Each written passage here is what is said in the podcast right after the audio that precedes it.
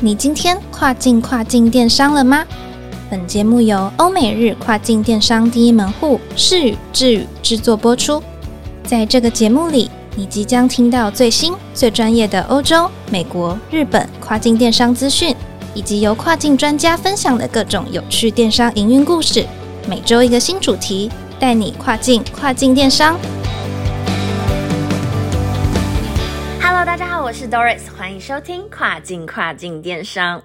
我们都知道亚马逊有分成很多不同国家的站点，而并不是每一个站点都有固定的销售活动。规范还有后台功能，那根据每个站点的消费者习惯或风土民情，亚马逊才会去制定相关的政策。那今天要跟大家分享的主题就是关于亚马逊日本站点的相关消息。为了因应日本国民独有的积分制度啦、累积点数啦这样子的一个购物习惯，其实呢，亚马逊日本站一直都有着回馈给消费者的积分功能，可以让卖家在后台做设置哦。那官方呢，为了让设置的流程更有效率，在今年第四季推出了积分中心，方便卖家们更快速的来做积分设置。因此，今天特别邀请到我们 Wiser 之语的阿亚妹来为各位。介绍怎么查找积分中心，以及怎么去做相关的所有流程，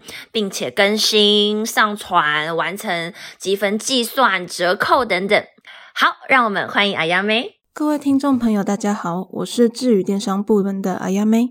之前跟各位分享过，如果各位卖家要进驻日本市场的话，会需要 PSC 认证等相关规范。今天要来跟各位分享的是亚马逊日本站的积分功能。这个功能的话是目前属于亚马逊日本站的限定功能。那配合日本人特有的消费积点习惯，算是一个比较吸眼球的方式。那其实积分或雷点这类型的文化在日本相当盛行，有七十七趴的日本消费者都会使用积分购买商品或是兑换现电子现金。近期呢，亚马逊官方在后台新增了亚马逊积分中心的界面，让原有的积分设定更效率化。在以下重点呢，就是整理几项，让大家快速了解新的积分功能跟资讯。好，那首先呢，什么是亚马逊的积分功能呢？那其实就是卖家可以针对每个 SKU 去设置趴数，对于消费者购买该商品时，就是回馈消费者做积分。之前呢，在积分设定是需要卖家 one by one 的去分别设置每个产品的积分。今天要介绍的是新推出的亚马逊积分中心，这是一个用于管理积分的专用操作界面。那其实从二零二一年的八月三十开始，卖家可以在卖家中心广告的下拉选单中点选积分，进入那个界面去设定和管理积分。虽然说全新的亚马逊积分中心已经上线了，但是原有的设置积分的功能路径，也就是从管理库存界面中去点选各项商品的编辑，进去之后其实还是可以去做设定和查找。不过我这边呢，其实也是建议卖家说可以试用看看这个亚马逊积分中心，也可以更方便的去做设定。好，以下呢我就快速的跟各位分享一些里头的功能，还有一些相关的资讯。那首先呢是一键更新功能。在亚马逊的积分界面中呢，可以到账户级别的下拉选单中选择一 percent 到五十 percent 的百分比。那点击立即更新后呢，就可以为所有商品统一设置积分百分比。那另外一个呢，就是模板上传。当您想为不同的产品指定不同百分比时，就不必再一个一个去填写，可于积分中心界面中下载模板，然后填写不同 SKU 想设定的百分比，然后再上传就可以完成设定。这边也说明一下，模板在下载后，可以在 SKU 栏目中填写您的商品 SKU，然后接着在 Point Percent 的栏位中填写具体的积分百分比。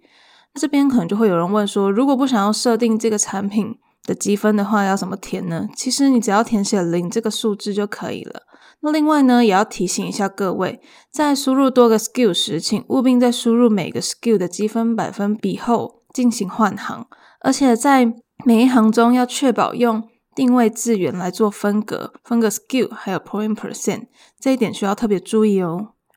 好，最后的话是积分成本折扣。其实从二零二一年的十月十五日起，亚马逊就有开始提供九 percent 的积分成本折扣，那为期是一年。那目前的话，一积分的成本为一日币。应用此折扣之后呢，一积分的成本降为零点九一日币。但要注意的就是这个折扣只有应用在一 percent 的积分，如果超过一 percent 的积分的话，依然会以一积分一日币来做计算。好，那也要请大家就是务必注意一点，实际的计算方式还是要依照亚马逊当前的规范，所以建议的话可以时时刻刻参考亚马逊的官方资料，掌握一下最新推出的消息，那也可以帮助自己的品牌有更好的规划还有行销方案。好，那以上就是我今天的分享，我是阿亚妹，希望大家都有收获更多日本站的相关知识。如果你喜欢我们的节目，别忘了每周二早上八点钟准时收听跨境跨境电商，以及给我们五星好评哦。